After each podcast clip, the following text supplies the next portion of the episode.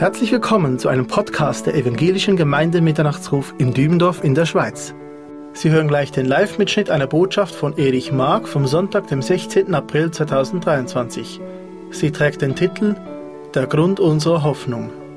Weitere Informationen zum Mitternachtsruf finden Sie in den Podcast-Notizen oder am Ende dieser Sendung. Wir wünschen Ihnen Gottes Segen beim Hören. Folgende drei Punkte werden wir mit der Hilfe unseres Herrn heute Morgen behandeln. Und zwar Gewissheit, der gerechte König kommt, dann Geduld, bis er wiederkommt. Und drittens Zuversicht, weil Jesus wiederkommt. Ja, wir fangen ja mit dem ersten Punkt an, Gewissheit. Und Gewissheit wird folgendermaßen beschrieben, ein Fundament zu haben, das einem Sicherheit gibt. Also ich bin mir gewiss, dass was ich glaube, richtig ist. Ein Wissen zu haben in Bezug auf etwas, das geschehen wird, das zweifellos eintreten wird. Nun, im Grunde genommen ist Gewissheit ja nichts anderes als das, was uns der Schreiber des Hebräerbriefes uns sagt, ja, uns vor Augen stellt. Und nämlich, es ist der Glaube eine feste Zuversicht auf das, was man hofft. Eine Überzeugung von Tatsachen, die man nicht sieht. Und die Genfer Übersetzung sagt Folgendes. Was ist denn der Glaube? Das ist eine Frage. Was ist denn der Glaube? Er ist ein Rechnen mit der Erfüllung dessen, worauf man hofft. Ein Überzeugtsein von der Wirklichkeit unsichtbarer Dinge. Ja, dieser Vers gibt eine Beschreibung von dem, was der Glaube ist, was er für uns bedeutet. Er lässt Dinge, auf die wir hoffen, so wirklich erscheinen, als ob sie schon eingetroffen sind.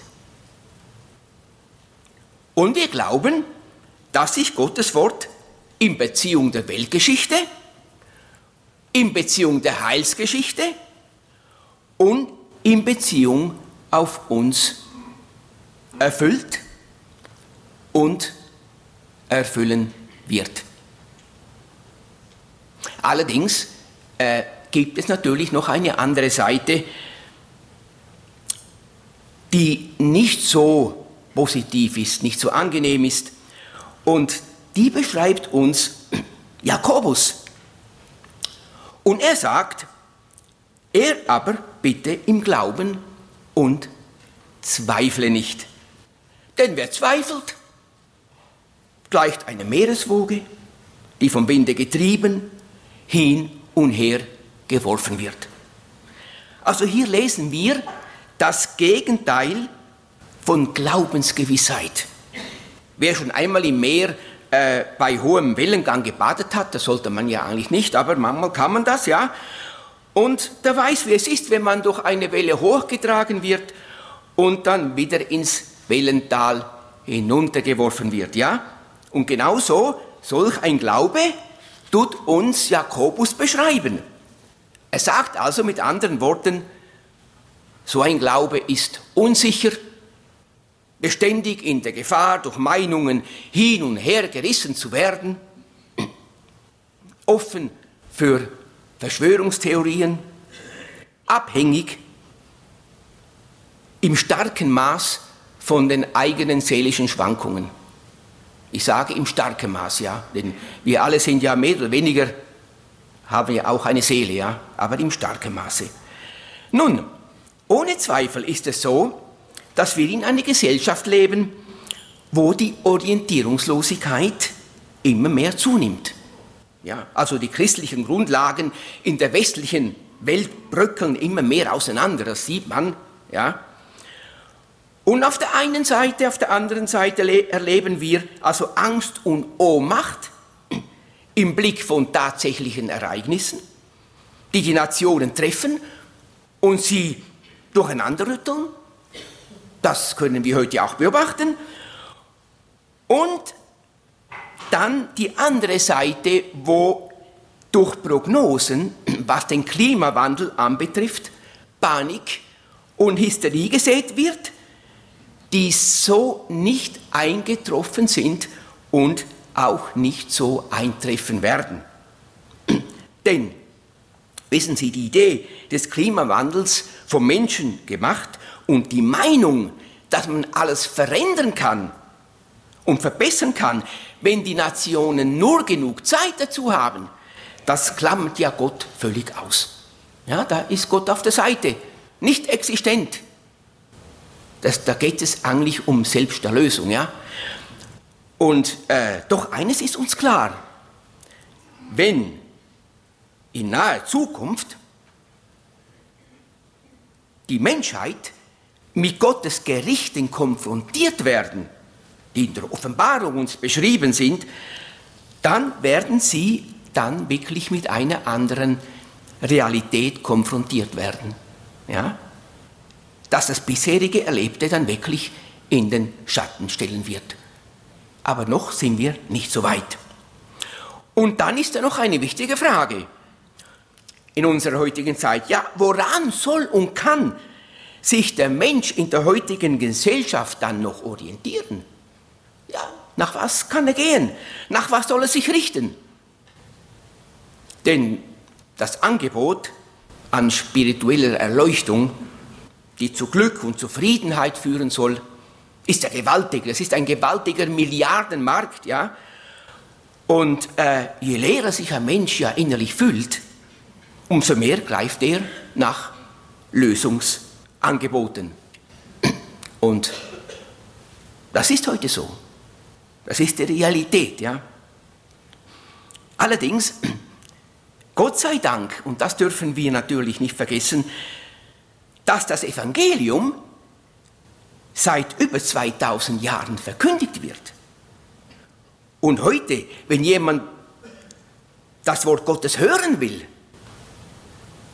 da muss er, und das ist eben das, was Markus vorher angetönt hat, muss er nicht mal in die Kirche mehr gehen oder in eine Gemeinde, sondern kann im Internet praktisch mit einem Knopfdruck das Wort Gottes hören. Das ist ein Segen.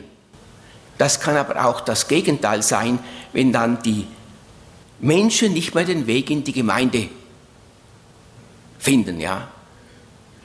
Weil sie denken, ja, zu Hause ist es auf jeden Fall angenehmer. Nun, es ist aber auch so, dass der Mensch unabhängig von all den technischen Errungenschaften zu dieser Gewissheit kommen kann von der wir reden, diese Gewissheit, dass es einen lebendigen Schöpfer gibt. Es geht um die Tatsache und um die Wahrheit, die sich seit Erschaffung der Erde nie gewandelt hat, nie verändert hat, nicht durch die Jahrhunderte. Denn das, was uns Paulus sagt, denn sein unsichtbares Wesen, nämlich seine ewige Kraft und Gottheit wird seit der Schaffung der Welt an den Werken durch Nachdenken wahrgenommen, so dass sie keine Entschuldigung haben. Es geht hier um die Wunder der Schöpfung. Gott hat seine Herrlichkeit und Größe auf alles gelegt, was er erschaffen hat. Und wissen Sie, allein schon die Zusammenhänge von Erde und Sonne, ja, ist ja etwas Gewaltiges.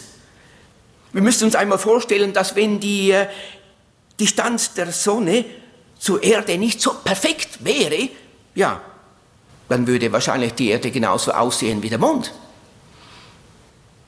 Oder wenn die Umlaufbahn der Erde vielleicht etwas kreisförmiger wäre, dann gäbe es auf Erden kein Leben.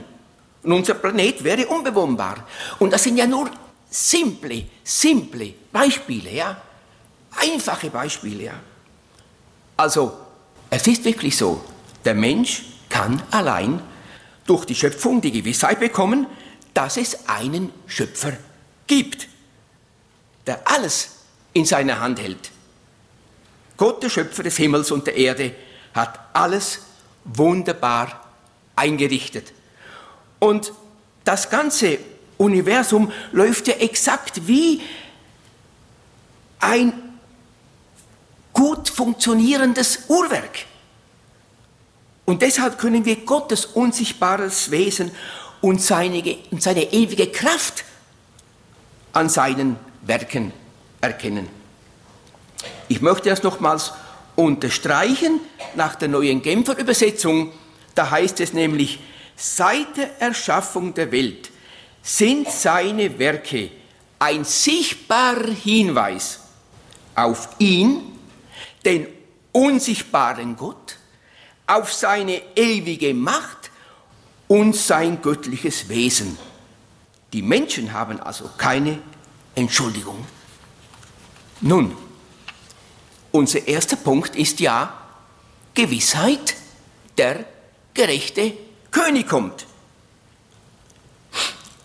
Um diese Wahrheit zu unterstreichen, lesen wir einmal, was Jeremia uns sagt durch sein unwandelbares Wort.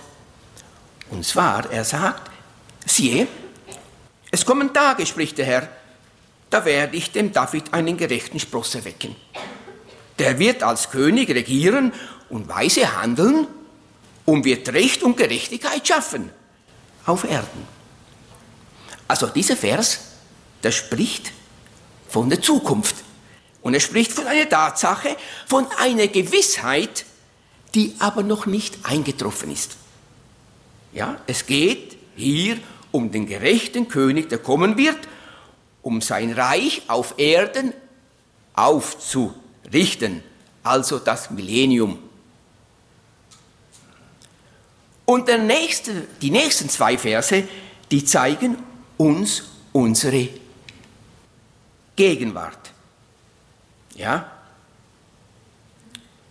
Darum, siehe, es kommen Tage, spricht der Herr, da wird man nicht mehr sagen, so wahr der Herr lebt, der die Kinder Israels aus dem Land Ägypten herausgeführt hat.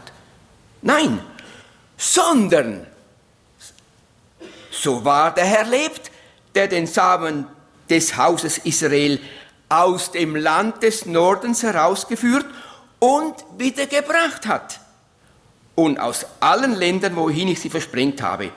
Und sie sollen wohnen in ihrem Land. Diese Verse sind Wirklichkeit geworden, oder nicht? Wenn auch der Prozess noch im Gange ist. Und wissen Sie, die Ausgangslage aber von dieser erfüllten Prophezeiung haben wir in 1. Mose 15, wo der Herr einen Bund mit Abraham schließt und ihm verspricht, dass er seinem Samen das Land geben wird, vom Strom Ägyptens bis zum großen Strom, dem Euphrat. Und der Bund, den Gott mit Abraham machte, wird uns folgendermaßen beschrieben. Als dann die Sonne untergegangen und es ganz finster geworden war, fuhr auf einmal etwas zwischen den zerteilten Tieren hindurch, das wie ein rauchender Schmelzofen aussah, wie eine brennende Fackel.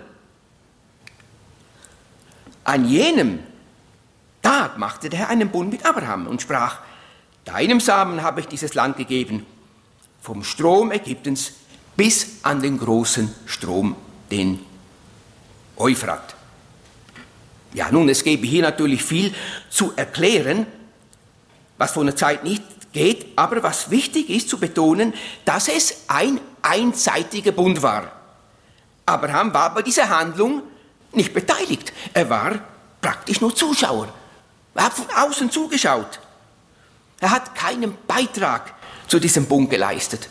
Und deswegen ist dieser Bund ein einseitiger Bund, ohne Bedingungen und nicht abhängig von Abraham und auch nicht von seinen Nachkommen, dem jüdischen Volk, sondern alleine von Gott.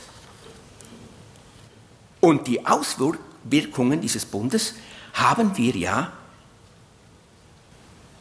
in einem wunderbaren Kapitel von Ezekiel, in Kapitel 37, und er wird uns genauestens beschrieben, ja, wie das vor sich geht.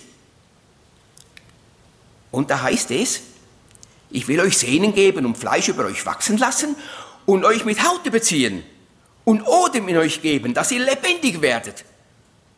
Und ihr werdet erkennen, dass ich der Herr bin.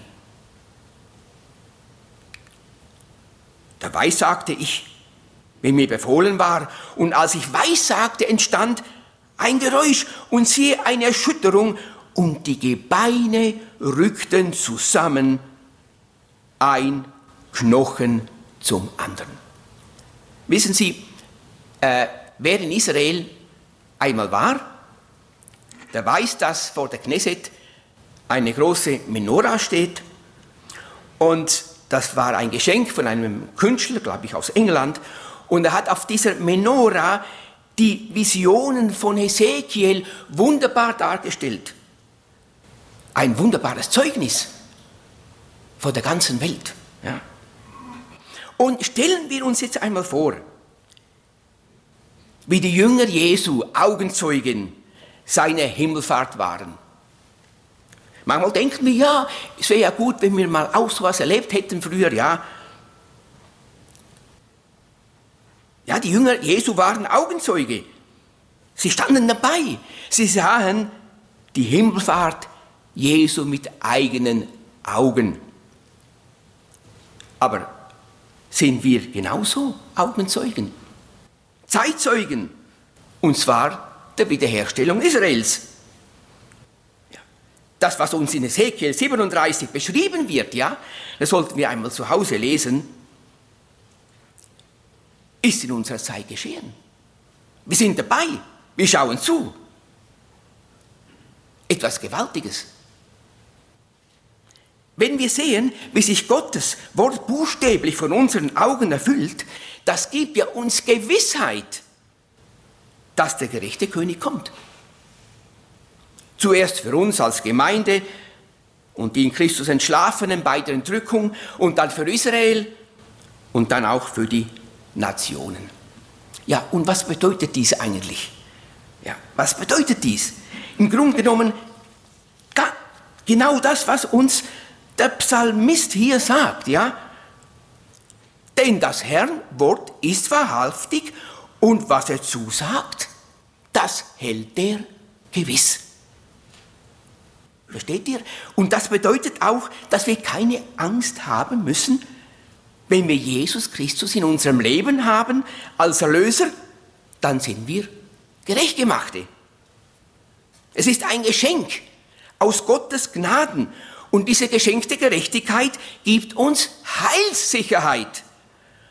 Und so haben wir die Gewissheit, dass Gott uns zu seinem Ziel bringen wird. Ich denke, da sind Sie doch bestimmt alle einverstanden, ja? Wichtig. Heilssicherheit, Heilsgewissheit, ja. Und die Geschichte Israels ist ja für uns ein wunderbares Beispiel von der Liebe Gottes. Also wir können uns voll und ganz auf die Zusagen Gottes verlassen, im Blick auf unser Leben und im Blick auf die Zukunft. Also wir haben jetzt darüber gesprochen, die Gewissheit, der gerechte König kommt. Jetzt kommt der zweite Punkt, Geduld, bis Jesus wiederkommt. Das ist der zweite Grund unserer Hoffnung. Und da möchte ich eigentlich zuerst mit zwei Gruppen beginnen. Euch mit zwei Gruppen bekannt machen. Beide Gruppen sind vom Pferd gefallen, ja, die einen links und die anderen rechts. Nun, bereits im ersten Jahrhundert nach Christus versuchten ja die jüdischen Rabbiner anhand von Zahlen im Buch Daniel das Datum des das Kommen des Messias äh, für das Volk zu ergründen. Ja, die hätten das natürlich machen sollen, als Jesus noch bei ihnen lebte, aber das haben sie hinterher gemacht. Und sie waren eben blind dafür, dass Jesus im Messias ja schon gekommen ist. Dann gab es auch einen Joachim von Fiore, der im Mittelalter Berechnungen anstellte, was das zweite Kommen Jesu anbetraf. Und nach ihm hätte im Jahre 1260, also nach Christus, das Zeitalter des Geistes beginnen sollen, was auch immer er darunter verstand, ja. Nun, auch der württembergische Prälat Johann Albrecht Bengel datierte die Wiederkunft Christi auf das Jahr 1836. Und es ging weiter, ja. Im 19. Jahrhundert gab es eine Voraussage für das Wiederkommen Jesu im Jahre 1844 von William Miller, einem, das, wie kann das auch anders sein, einem Adventisten, ja. Und noch ein letztes Beispiel ist die Endzeitsberechnung auf das Jahr 1914 durch Charles Russell von der Wachturmgesellschaft. Nun, also Sie alle und noch manche andere haben sich geirrt, und zwar ganz einfach deswegen, weil die Bibel uns kein Datum dafür gibt, wann die Wiederkunft Jesu sein wird. Also, wir sollen geduldig auf ihn warten, ohne Berechnungen anzustellen. Ganz anders wird es dann sein, nachdem die Entrückung stattgefunden hat. Das muss uns klar sein, ja, denn dann werden die Menschen, die dann noch auf Erden wohnen, einen klaren Zeitplan haben, nämlich sieben Jahre Trübsal und dann wird ihnen die Offenbarung wie ein aufgeschlagenes Buch sein. Dann wissen sie, was kommt. Ja? Aber diese vorher genannten Beispiele waren Opfer ihrer Unnüchterheit und ihrer Spekulationen, ihrer Ungeduld und haben natürlich auch viele äh, Leute, wo daran glaubt hatten, äh, in Enttäuschung gebracht, ja, in Frustration. Jetzt kommen wir zur anderen Gruppe, die auch vom Pferd gefallen ist. Und das ist natürlich eine gefährliche Gruppe. Es sind Feinde des Evangeliums, ja. Und diese Gruppe wird im 2. Petrusbrief folgendes beschrieben, folgendermaßen, dabei sollt ihr vor allem das erkennen, dass am Ende der Tage Spötter kommen werden, die nach ihren eigenen Lüsten wandeln und sagen, wo ist die Verheißung seiner Wiederkunft? Denn seitdem die Väter entschlafen sind, bleibt alles so, wie es von Anfang der Schöpfung an gewesen ist. Also am Ende der Tage werden Spötter, Spötter kommen. Nun, die Endzeit begann ja mit dem ersten Kommen des Herrn, ja, mit seinem Tod, mit seiner Auferstehung und seiner Himmelfahrt und mit Pfingsten. Ja, da begann praktisch die Endzeit. Allerdings, wenn die Bibel von den letzten Tagen spricht oder vom Ende der Tage, dann geht es um das Ende unseres gegenwärtigen Zeitalters, weil ja eben schon Israel zurückgekehrt ist. Ja. Und ein Spötter erkennt man daran, dass er sich über jemanden lustig macht, Spott über Dinge äußert, äh, die dem anderen wichtig sind, er macht sich lächerlich, tut es als unwichtig ab und beachtet es nicht. Die Bibel wird als Märchenbuch abgetan und es kann gut sein, dass in der Zukunft die Verachtung jeglichen Bezugs zur Bibel noch ganz andere Formen annehmen wird, als wir es jetzt schon erleben. Es kann gut möglich sein, ja. Aber seien wir uns bewusst, ja, dass es in den Jahrhunderten vor der Aufklärung kaum jemand gab, der das Kreuz oder die Dreieinigkeit verspottete. Dann wäre er nämlich um einen Kopf kürzer gemacht worden. Ja? Nein, das fing an bei der Aufklärung. Und in der, Auf, in der Zeit der Aufklärung gab es einen unter mehreren, der uns allen bekannt ist. Es war einer der größten Atheisten und spöttete französische Philosoph Voltaire, ja. Und von ihm heißt es, und ich zitiere hier, Voltaire sagte im Jahre 1778, dass er das Gebäude des Christentums, zu dessen Aufbau die Hände der zwölf Apostel nötig gewesen seien, mit einer Hand abbrach, abbrechen werde. Ja? Und er prophezeite, die Bibel werde in Kürze nicht mehr gelesen werden. Das war übrigens nicht der einzige, ja, es gab noch mehr, die solche Sprüche geklopft haben. Nun, zu diesem Zweck gab er viele Lästerschrift, äh, Lästerschriften heraus, die in der eigenen Druckerei hergestellt wurden. Und anscheinend starb er dann mit den Worten, jetzt werde ich in die Hölle geworfen, ja. Ein furchtbares Ende. Und der große Gott aber lenkte es später so, dass in Voltaires Druckerei Bibeln gedruckt wurden, ja. Ist doch unglaublich, ja, wie Gott zu seinem Ziel kommt. Und da gäbe es noch viele Beispiele. Wir wissen ja auch von einem Heinrich Heine, der auch ein Spötter war, aber der hatte den Weg zurückgefunden, hatte seine spöttischen Werke verbrannt und fand den Weg zu seinem Heiland. Und im Petrusbrief lesen wir noch weiter, dass sie nach eigenen Lüsten wandeln, ja. Also die Spötter haben sich entschieden, nach ihren eigenen moralischen Vorstellungen zu leben. Sie haben die Maßstäbe der Bibel nach ihrem eigenen Gutdünken verändert. Und unsere Gesellschaft lässt sich ja größtenteils auch nicht mehr vorschreiben, wie sie zu leben hat. Und dies besonders in Beziehung auf christlichen Werte und den Moralvorstellungen der Bibel. Und dann sagen diese Spötter, wo ist die Verheißung seiner Wiederkunft? Denn seitdem die Väter entschlafen sind, bleibt alles so, wie es von Anfang der Schöpfung gewesen ist. Und sie behaupten, dass sich nichts verändert hat und sich auch nichts verändern wird. Und dies natürlich im Blick auf die Bibel, im Blick auf die Schöpfung und auch im Blick auf die Aussagen der Schrift über zukünftige Ereignisse. Und diese Menschen lehnen das Zeugnis der Größe Gottes ab.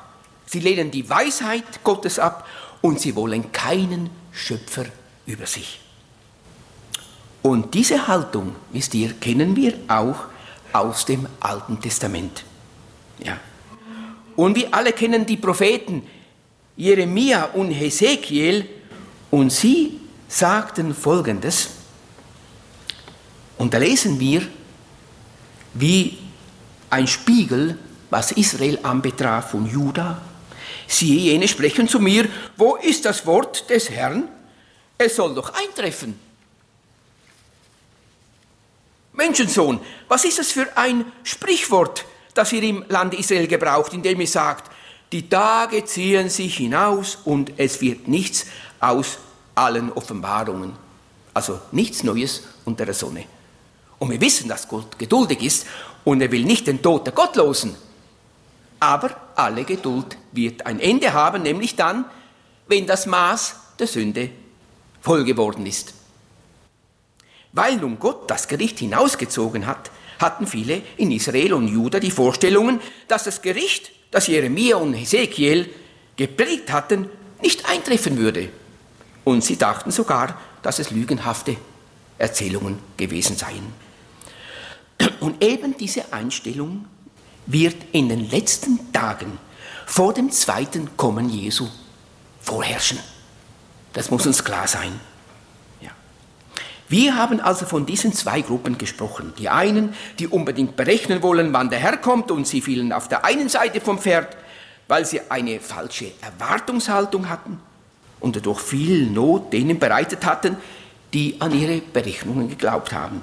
Und dann haben wir die andere Gruppe. Sie lehnt grundsätzlich das Wort Gottes ab und zieht es sogar ins Lächerliche, halten die Aussagen der Schrift für ein Märchen und fallen auf der anderen Seite vom Pferd. Aber wisst ihr, was bedeutet nun wirklich Geduld zu haben, bis Jesus wiederkommt? Und wisst ihr, Geduld bedeutet nämlich Unermüdlichkeit, Standhaftigkeit, das Ziel nicht aus den Augen verlieren, dranbleiben, nicht aufgeben und nicht nachlassen, am Ball bleiben. Und sehr treffend drückt diese Wahrheit Jakobus aus, ja, und er sagt nämlich, so wartet nun geduldig, ihr Brüder, bis zur Wiederkunft des Herrn. Siehe, der Landmann wartet auf die köstliche Frucht der Erde und geduldet sich ihretwegen, bis sie den Früh- und Spätregen empfangen hat. So wartet auch ihr geduldig, stärkt eure Herzen, denn die Wiederkunft des Herrn ist nahe. Oder Eine andere Übersetzung sagt, auch ihr müsst geduldig sein und dürft nicht mutlos werden, denn der Herr kommt bald. Also so wartet nun geduldig, stärkt eure Herzen, verliert das Ziel nicht aus den Augen, bleibt unermüdlich. Denn ein Bauer muss ja auch geduldig auf das Heranwachsen des Getreides warten. Und er kann normalerweise diesen Prozess des Wachstums nicht beschleunigen. Aber er steht auch nicht als Fatalist neben seinem Feld und hofft, dass er schon irgendwie zurechtkommt. Nein, er macht alles, damit es zu einer guten Ernte kommt, was er tun kann. Und genauso müssen wir auf das Kommen des Herrn warten. Stärkt eure Herzen, eure Hände, denn die Wiederkunft des Herrn ist nahe. Wisst ihr, wir können den Herrn nicht beeinflussen, damit er früher kommt. Aber wir sollen die Zeit auskaufen, die uns zur Verfügung steht. Und hier gibt uns Paulus ein mächtiges Vorbild, denn er sagt dem Philippern folgendes, wie gesagt, meine lieben Brüder und Schwestern, ich weiß genau, noch bin ich nicht am Ziel angekommen. Aber eins steht fest, ich will vergessen, was hinter mir liegt und schaue zu, schaue nur noch auf das Ziel vor mir und jage auf dieses Ziel zu. Und dies ist genau das, was eigentlich Geduld bedeutet. Unermüdlich, Standhaftigkeit, das Ziel nicht aus den Augen verlieren. Auch ihr müsst geduldig sein und dürft nicht mutlos werden, denn der Herr kommt bald. Denn Mutlosigkeit bedeutet ja, dass wir resignieren, dass wir in der Gefahr stehen, aufzugeben, dass wir in der Gefahr stehen, in die Oberflächlichkeit in geistlichen Dingen zu rutschen. Und dann haben wir die Gefahr, dass man eben irgendwo stehen bleibt, stecken bleibt, auf dem Weg. Ja. Nun, aber wie gelangen wir ans Ziel? Ja? Und da erklärt uns der Hebräerbriefschreiber Folgendes. Da wir nun eine solche Wolke von Zeugen von uns haben, so lasst uns jede Last ablegen und die Sünde, die uns so leicht umstrickt. Und lasst uns mit Ausdauer laufen in dem Kampf, der uns verordnet ist. Indem wir hinschauen auf Jesus, den Anfänger und Vollender des Glaubens. Also wir alle sollen ablegen, was uns behindert und mit Ausdauer in dem Kampf, der uns verordnet ist, zu laufen. Und dazu natürlich, liebe Geschwister, gehört die Sünde, die uns immer wieder fesseln will. Ermutigen wir uns da gegenseitig mit Ausdauer noch das letzte Stück des Weges zum Ziele durchzuhalten. Und dies können wir nur, wenn wir ein bereinigtes Leben haben. Und es ist ja eine Tatsache, dass je älter wir werden, umso länger wird die Vergangenheit. Und da kann sich natürlich vieles ansammeln, was den Rucksack, den wir auf dem Rücken tragen, immer schwerer werden lässt. Und vielfach hängt das damit zusammen, dass wir eben nicht vergeben können, die Vergangenheit nicht hinter uns lassen. Und dies führt dann zur Bitterkeit. Die Bitterkeit in unserem Leben hängt auf, oft zusammen, dass wir in der Unversöhnlichkeit beharren. Sie verfolgt uns, die nicht vergebene Schuld, bis ins hohe Alter und trübt unseren Blick auf Jesus Christus und sein Wiederkommen. Ja, und deswegen sollen wir die leicht umstrickende Sünde abladen. Und was ist denn der nächste Schritt? Also, wir sollen hinschauen auf Jesus, den Anfänger und Vollender unseres Glaubens. Wir können es auch folgendermaßen ausdrücken, mit Ausdauer wollen wir noch das letzte Stück bis zum Ziel durchhalten. Dabei wollen wir nicht nach links oder nicht nach rechts schauen, sondern alleine auf Jesus. Er hat uns den Glauben geschenkt und wird ihn bewahren, bis wir am Ziel sind. Und wisst ihr, hinschauen auf Jesus bedeutet, ihn zu suchen, wo er zu finden ist. Und wo ist er zu finden? Irgendwo zwischen den Wolken? Nein, in seinem Wort. Da ist er zu finden. Sie solle, so sollen wir auf ihn schauen, denn das ist der Weg, um nicht zu ermüden und zu verzagen, vor allem dann, wenn die Umstände uns schwer bedrücken. Und wisst ihr, wer von uns kann behaupten, dass er nicht unter Prüfungen und Anfechtungen müde wird und in der Gefahr steht, den Mut zu verlieren? Ja, also ich kann nicht sagen, dass ich von dem gefeit bin. Aber wisst ihr, der beste Weg, um aus solch einer Gefahrensituation herauszukommen, ist, dass wir uns mit Jesus beschäftigen, mit seinem Wort, das uns tagtäglich begleiten will. Nun kommen wir zum letzten Punkt. Zuversicht, weil Jesus wiederkommt. Der dritte Grund unserer Hoffnung. Und wir haben ja darüber gesprochen, von der Gewissheit, der König kommt, dann haben wir von der Geduld gesprochen, bis er wiederkommt. Und jetzt sprechen wir von der Zuversicht, weil Jesus wiederkommt. Das ist der dritte Punkt und letzte. Nun, wir leben in einer Zeit, die einem ja nicht zuversichtlich stimmt, weil es ja keinen Grund dazu gibt. Und je mehr man sich mit den Ereignissen beschäftigt, ja, am besten macht man das nicht so viel, ja, umso weniger zuversichtlich kann man sein. Also Morde, Gewaltexzesse sind ja an der Tagesordnung und das Leben gilt nicht mehr viel. Ja? Leute werden wegen Bagatellen zusammengeschlagen, Polizei, Feuerwehr und Krankenautos werden ohne Grund angegriffen. Hass und Egoismus prägen unsere Gesellschaft.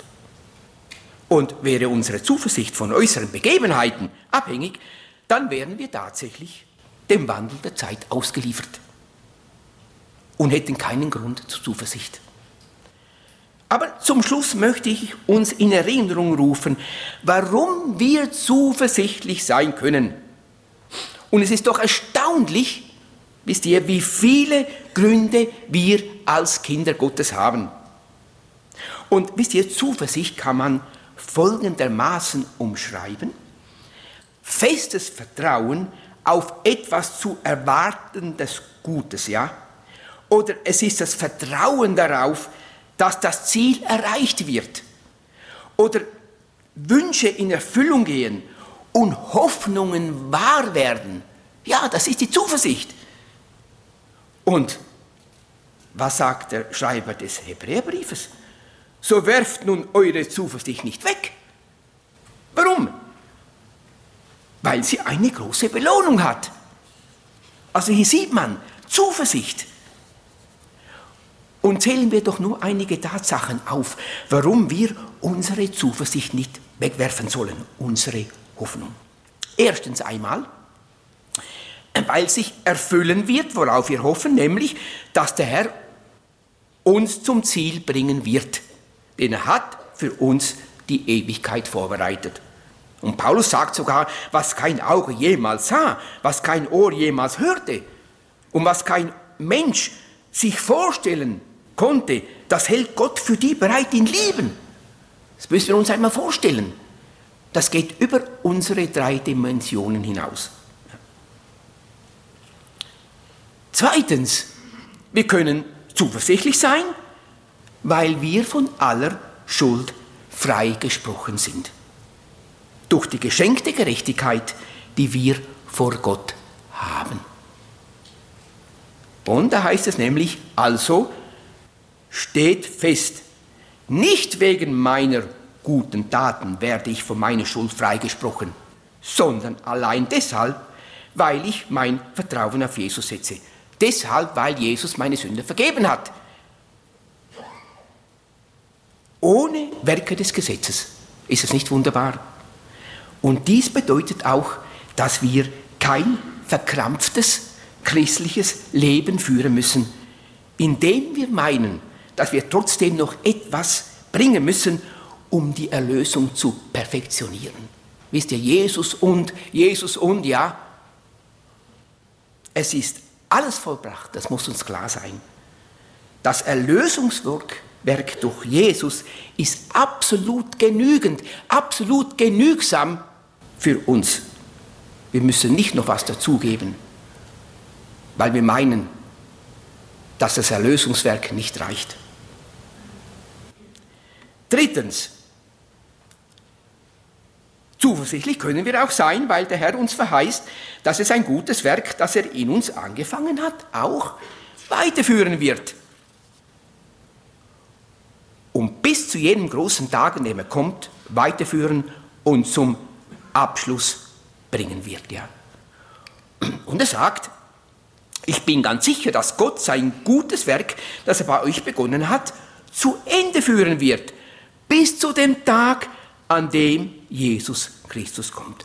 Und wisst ihr, Judas ja, bestätigt ja diese wunderbare Wahrheit und er sagt, dem aber, und das ist uns bekannt, dieser Vers, der mächtig genug ist, euch ohne Straucheln zu bewahren und euch unsträflich mit Freuden vor das Angesicht seiner Herrlichkeit zu stellen. Ja, unsträflich. Da können wir wirklich zuversichtlich sein, ja. Mutig sein, ja. Gewiss sein.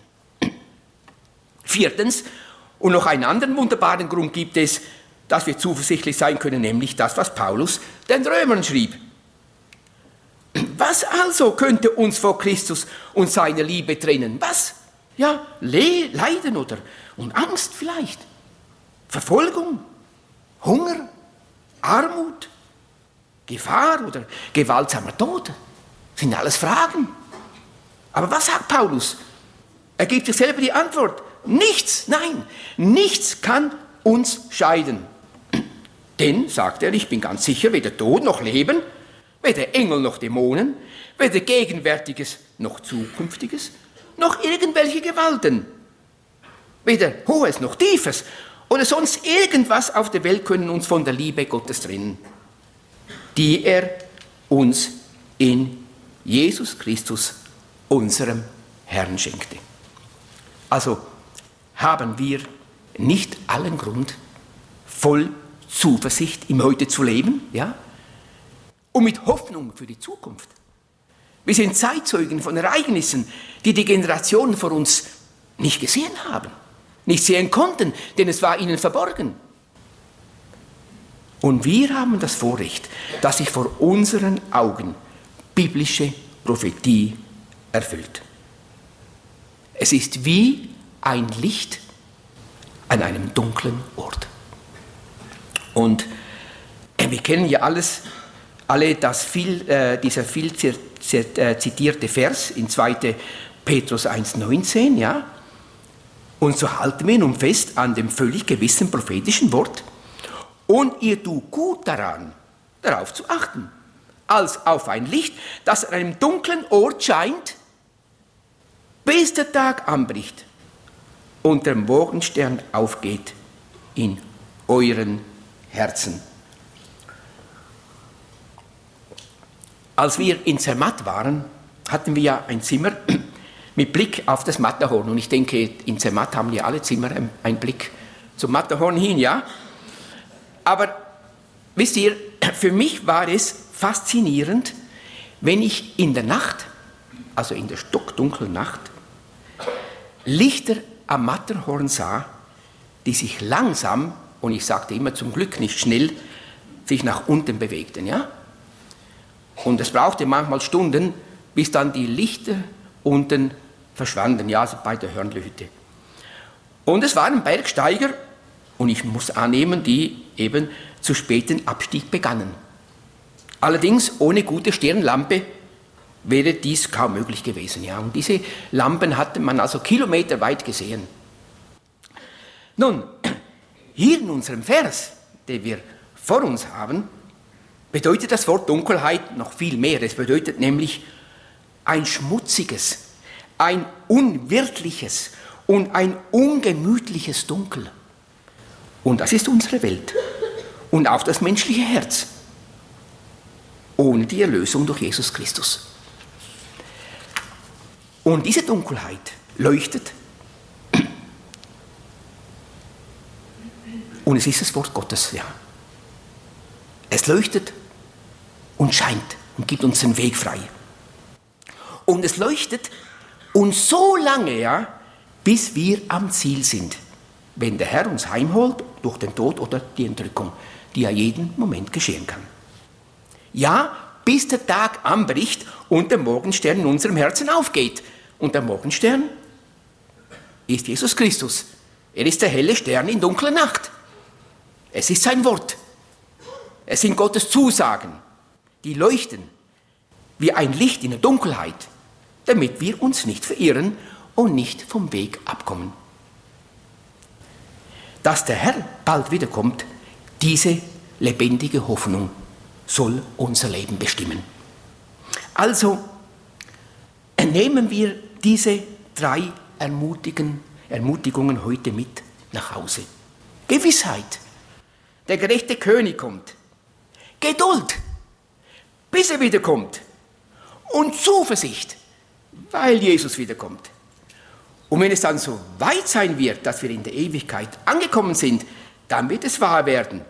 Der Morgenstern wird aufgehen und dann werden wir Jesus Christus sehen, wie er ist. Und wenn die Erwartung seiner Wiederkunft unser Herz bestimmt, dann bekommen auch die verschiedensten Bereiche unseres Lebens den richtigen Stellenwert. Und wir werden zu einem Zeugnis auch für andere. Und dies wünsche ich uns allen von ganzem Herzen. Amen. Wir wollen noch beten. Herr Jesus, wir danken dir von ganzem Herzen, dass wir vor dir stehen, Herr, und du siehst unser Herz. Du weißt, wie wir, gerade wie wir uns fühlen, was in unserem Herz ist, unsere Wünsche, unsere, unsere Probleme, die wir haben, Dinge, die uns ermüden, Dinge, die uns niederdrücken, Belastungen.